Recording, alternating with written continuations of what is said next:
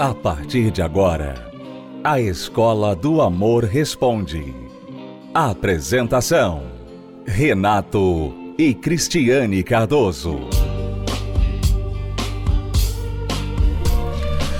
Olá, alunos, bem-vindos à Escola do Amor Responde, confrontando os mitos e a desinformação nos relacionamentos. Onde casais e solteiros aprendem o amor inteligente. Vamos responder perguntas dos nossos alunos aqui na Escola do Amor Responde. Você pode sempre enviar as suas perguntas através do site escola do amor responde.com. Me chamo Rafaela, falo de Teresina. Bom, Renato, eu gostaria de fazer uma pergunta. Eu tenho um namorado e ele tem 28 anos. A gente começou um relacionamento desde janeiro, só que ele tem um filho. Só que de uns meses pra cá, eu andei percebendo que ele quer viajar e não quer me levar. Eu gostaria de saber se esse relacionamento eu devo levar para frente ou eu devo colocar um ponto final. A gente está desde janeiro, só que eu, depois que aconteceu dele viajar, eu tô me sentindo excluída. Eu não tenho filhos e eu gostaria de saber. E também tirando que a ex-mulher dele também inferniza, manda mensagem para ele no telefone dele. Ele no começo não deixava eu mexer no telefone dele. E eu gostaria muito da sua ajuda. Me ajuda, por favor. Gostaria de saber a, sua opinião, a sua e da Cristiane. E iria agradecer muito se vocês pudessem me ajudar. Eu tenho 24 anos, só que isso anda martelando na minha mente. E eu não sei mais o que fazer. O que tudo indica, Rafaela, é que você é muito insegura a sua insegurança está fazendo você imaginar coisas, a não ser que haja mais informações que você não nos deu. Mas o simples fato de ele viajar e não levar você, vocês são apenas namorados. Vocês são namorados. Ele não tem que levar você obrigatoriamente. Se você suspeita que ele está viajando para fazer o que não deveria, te trair, é, e fazer farra com amigos, ter algum comportamento inapropriado para um homem comprometido, aí são outros 500. Mas só o fato de ele não ter te levado na viagem não quer dizer nada. É, sabe o que acontece, Renato? As pessoas hoje perderam, perderam a noção do que é namoro. Uhum. Né? Porque as coisas estão tão assim é, misturadas, né? É, a pessoa fica, já está dormindo, mas não está namorando, já tá dormindo junto. Aí, de repente, ela pensa que já tá namorando, já tá morando junto, né? Mas eles não são casados. Uhum. Então, essa mistura toda, essa bagunça toda, o que faz na cabeça das pessoas? Elas têm expectativas. Bom, então quer dizer que nós estamos num relacionamento. Então, se ele vai viajar, ele tem que me levar. Se ele tem um celular, eu tenho que saber o que tem no celular dele. Só que, na verdade, na verdade, na cabeça dele, uhum. que é o que realmente está acontecendo, eles estão se conhecendo. Ele está namorando ela.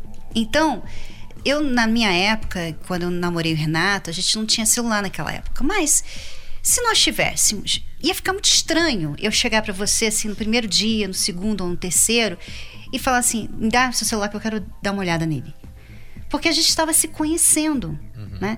Isso é uma coisa assim que mais tarde, quando o casal se conhece melhor, já está noivo, já está num compromisso mais sério, né? há conversas de casamento, então eu tenho que saber se realmente essa pessoa é quem ela diz ser.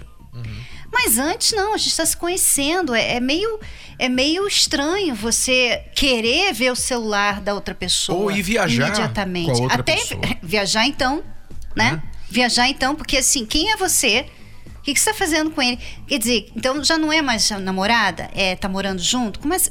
Como assim? O que, que, que tá acontecendo? Então, a Rafaela, ela não tem noção do que é namoro, e com certeza o rapaz também não tem, e ela também não tem noção de tempo. Porque ela está namorando desde janeiro, uhum. e de uns meses para cá. como, como assim, Rafaela? Porque É, janeiro não é nem um ano atrás. então, assim, alguns meses, de uns meses para cá, na verdade, é praticamente o relacionamento todo você tem tido esse problema. Justamente porque você não tem noção do que é esperado, nem do que ele espera de você, nem do que você deveria esperar dele. Então, por exemplo, ele é um homem que tem um filho. Então, o que uma mulher que começa um relacionamento com um homem que tem um filho tem que esperar? Uhum. Que esse homem seja um bom pai, que ele dê atenção para o filho, né? Então, se você começa um relacionamento com ele e não quer que ele veja o filho, você não está tendo as expectativas certas, porque não é justo para com o filho você simplesmente agora querer que o, o rapaz simplesmente decida que não há filho, porque não é seu, é com a ex. Então não é justo isso. Então você tem que saber colocar né, as coisas no devido lugar. Então ele é um homem que tem um filho, então ele é pai. Então ele tem que ser pai. Então eu tenho que aprender a me relacionar com um homem que é pai. Então eu não sou a única na vida dele. Ele vai ter que dar atenção para o filho, com certeza alguns fins de semana eu não terei só para mim. E quando ele quiser viajar com o filho, eu vou ter que aceitar, porque eu não sou esposa dele, eu sou namorada. Sabe? Então, essas coisas ela tem que entender, Renato. E vai ter que saber que ele vai contactar a mãe da criança. Vai, né? vai, vai, ter... vai, haver um, um certo relacionamento então, ainda, né? É preciso uma mulher muito segura um, assim como um homem na mesma situação, também muito seguro para estar num relacionamento com alguém que já tem um filho de um outro relacionamento e um contato óbvio com a mãe da criança ou o pai da criança. Então, você não pode ficar com essas inseguranças, senão você vai atrapalhar o relacionamento e não vai ser bom para ninguém nesta relação. Então, pelo que você falou, não está havendo necessariamente nada de errado, a não ser que ele esteja, por exemplo, esteja namorando você e até hoje ele nunca te apresentou para ninguém da família. Ele nunca te apresentou para nenhum familiar. Digamos que ele não é da sua cidade, a família dele toda está lá na outra cidade onde ele foi viajar, e ele não quis levar você porque ele está escondendo você de familiares e amigos. Aí são outros 500, né? Porque às vezes acontece isso. A pessoa namora com alguém e aquela pessoa não quer apresentá-la a ninguém da família. Isso provavelmente é porque tem alguma coisa estranha aí que ele não quer que os outros saibam. Então, recomendação para você, sem saber mais detalhes, Rafaela, leia o livro Namoro Blindado, que vai te dar uma visão muito ampla do que se esperar, do que se deve fazer e o que não se deve fazer, o que tem que acontecer em um namoro. Como você pode colocar regras, em que momento do namoro você pode exigir certas aberturas, é, certas informações e quando não é hora de fazer questão disso. Tá bom? Então, o livro Namoro Blindado você encontra numa livraria ou você pode pedir pelo site namoroblindado.com. Faça esse investimento e todas as pessoas que têm dificuldade de se posicionar no namoro, todas as pessoas que não estão sabendo se firmar, colocar limites, não sabem se é apropriado, eu devo fazer isso, não devo fazer aquilo. Hoje em dia as linhas estão assim meio cinzentas. Então, o livro Namoro Blindado vai ajudar você a entender muito bem o que fazer, tá bom?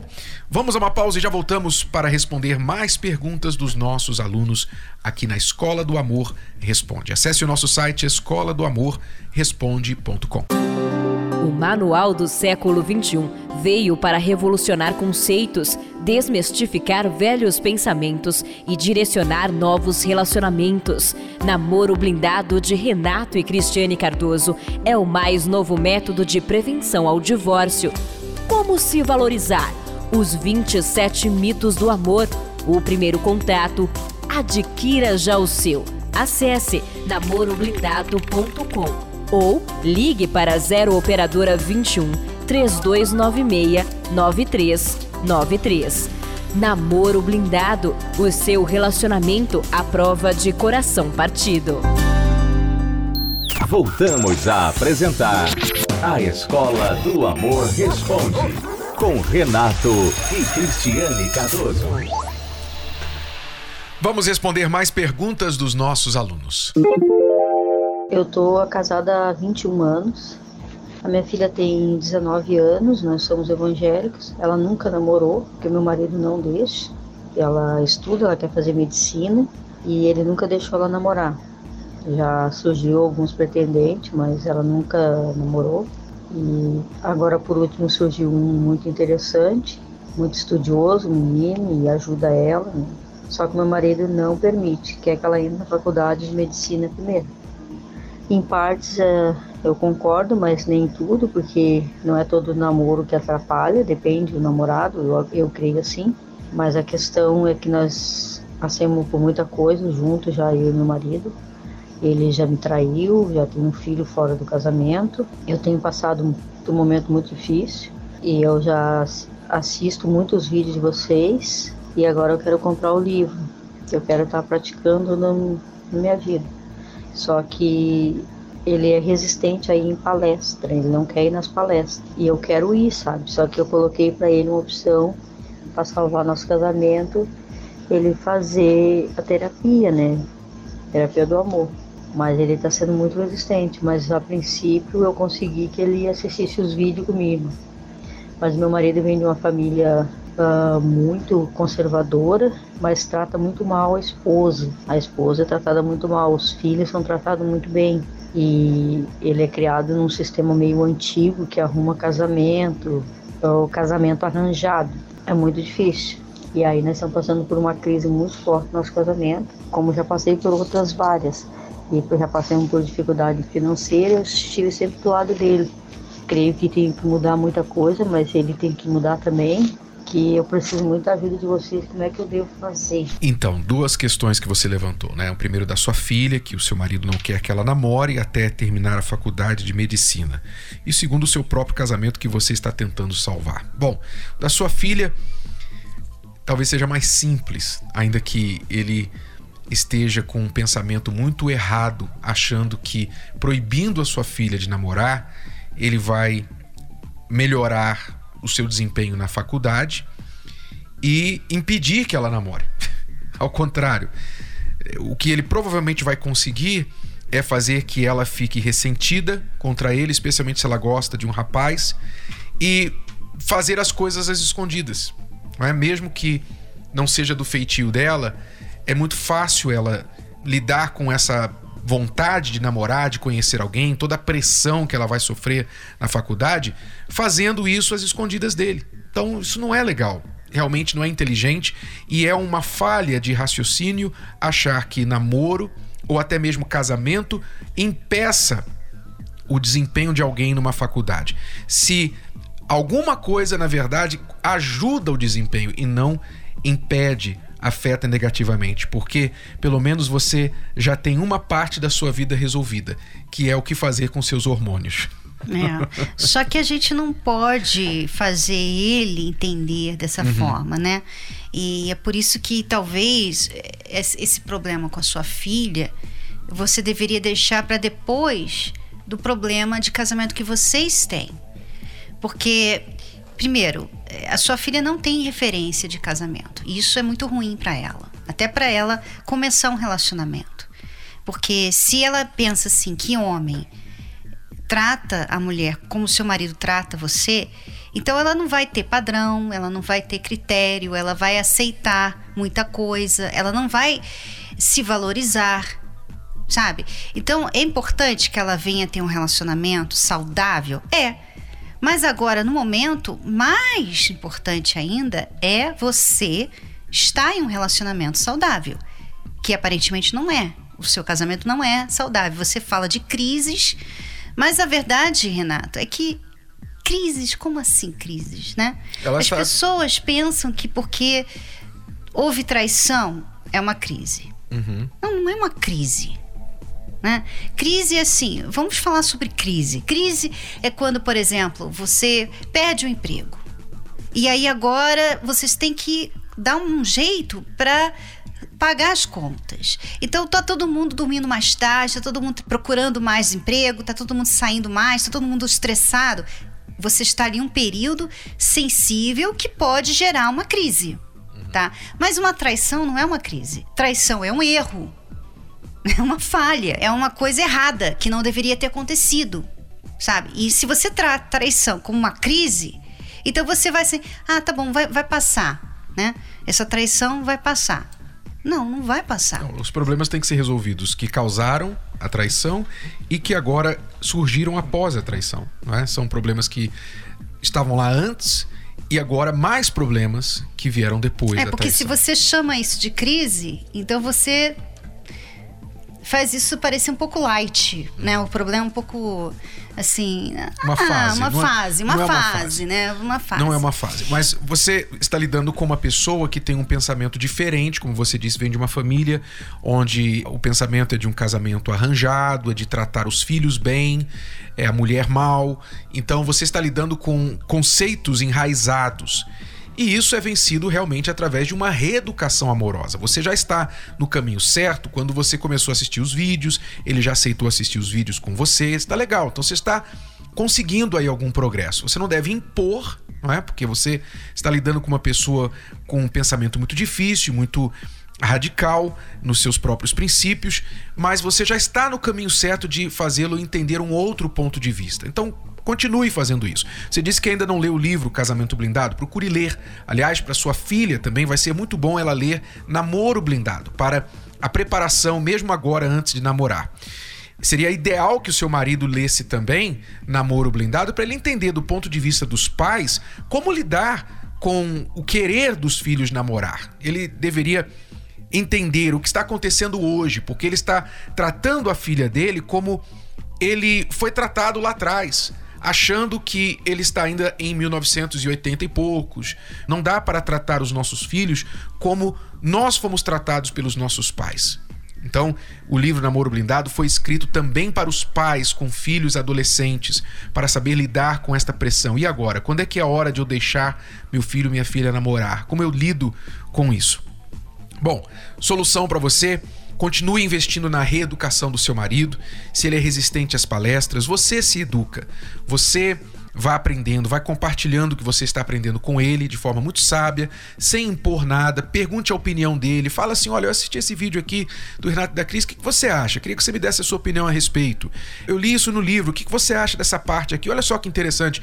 Sem impor ao que estamos falando, nem o que você acha, mas sempre pedindo a opinião dele, porque no que você pede a opinião dele, ele tem que ouvir a nossa.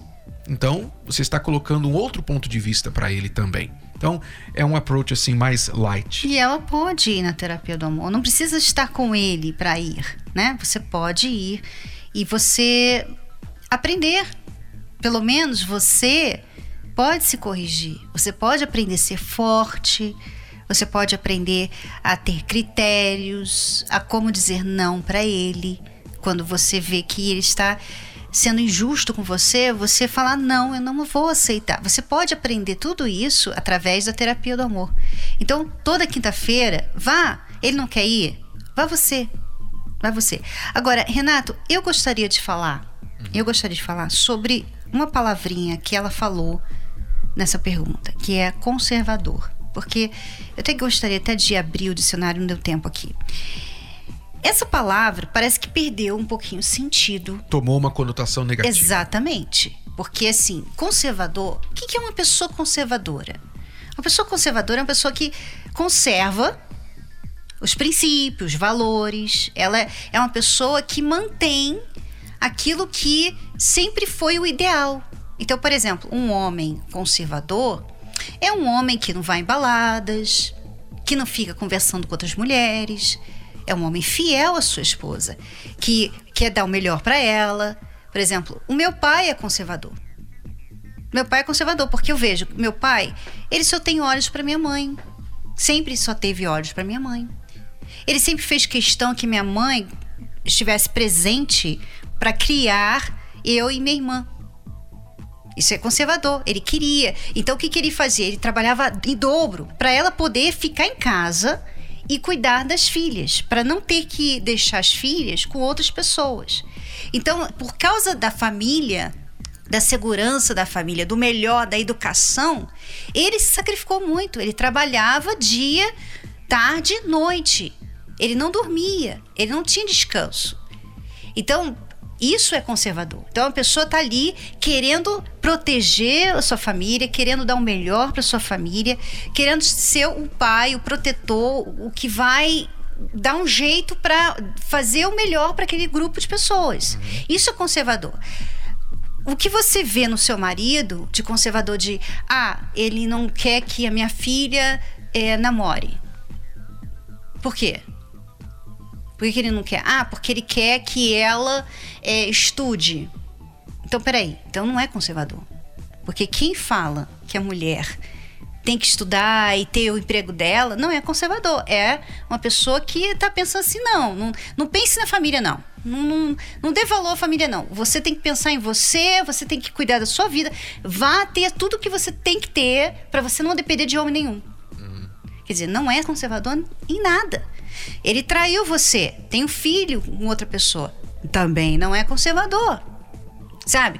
Então, às vezes, as pessoas colocam um nome errado ali. E aí todo mundo que tem aqueles comportamentos errados fica com aquele nome que era certo. É, se você tem a definição. Ter, o que todo mundo queria ter. Se né? a definição do problema é errada, a solução também vai ser errada. Exatamente. Né? Então, realmente é importante essa ressalva aí. Mas o que ele realmente precisa é ser reeducado nesta questão, tanto do casamento quanto da filha, tá bom? Então, esperamos que você siga aí a dica. Olá, Cris. Olá, Renato. Meu nome é Sara. Falo daqui do bairro Vila Penteado. Participo todas as quinta-feiras da palestra de Terapia do Amor com vocês. Antes de eu participar da palestra, eu era uma pessoa muito triste, vazia, ficava trancada dentro do quarto chorando muito frustrada, descontava as minhas dores em parentes próximos, era ignorante também com algumas pessoas, eu era distante, não me relacionava muito bem com amizades também. Eu tive um namoro de dois anos, houve traição, né? E assim, foi muito assim decepcionante, né? Porque eu confiava nele, mas ele não confiava em mim. Então, ele pensava que eu traía ele, mas na verdade quem estava me traindo era ele. Por conta disso, eu não me valorizava, é, acabei me rebaixando muito baixo, me humilhava, né, para ele. Era, era horrível. Eu recebi um convite para poder participar das palestras. Eu achava que isso não ia mudar em nada, né? Porque eu achava que aqui era só para arrumar namorado. Eu não queria ninguém no momento, porque eu não estava bem por dentro. Mas, porém, eu estava carente. Mas também eu estava com um lado que queria alguém e outro lado que não queria. Participando das palestras, eu aprendi a me valorizar. É, não sou mais vazia por dentro, tenho uma paz interior Aprendi também a conviver com pessoas ao meu redor, que eu era fechada. Hoje eu não sou mais fechada, eu era muito tímida. Estou aprendendo na palestra não ser tão tímida como eu era antes. Inclusive, Renato, teve uma palestra que você disse que nós mandamos o nosso coração. Antes eu não sabia fazer isso, não tinha nem ideia de que a gente mandava no nosso coração. E na palestra eu aprendi isso, a mandar no meu coração é, aprender a gostar das pessoas e com quem eu vou me relacionar e com quem eu não devo me relacionar. Aprendi a andar pela razão, não pela emoção, aprendi a escolher né, é, pessoas certas para eu estar me relacionando em relação à vida amorosa e também em relação às amizades. Hoje eu sou uma pessoa segura, feliz, né, me valorizo é, aprendi a dar valor também à minha família, que antes eu não me importava muito com eles, e hoje aprendi a isso também na palestra. Queria agradecer você, Cris e Renato, pelas palestras. É, que Deus use cada dia mais vocês. E obrigada por tudo, pelos conselhos. Obrigada. Então, você também pode participar das nossas palestras presenciais às quintas-feiras, 10 da manhã, 3 da tarde, 8 horas da noite, no Templo de Salomão ou em qualquer localidade da Terapia do Amor em todo o Brasil. Acesse o nosso site terapia do amor.tv para mais endereços e informações. Bom, alunos, é tudo por hoje. Voltamos amanhã neste horário, nesta emissora, com mais Escola do Amor Responde para você. Até lá! Tchau, tchau. Tchau. Você pode ouvir novamente e baixar esse episódio da Escola do Amor Responde no app Podcasts da Apple Store e também pelo Spotify e Deezer.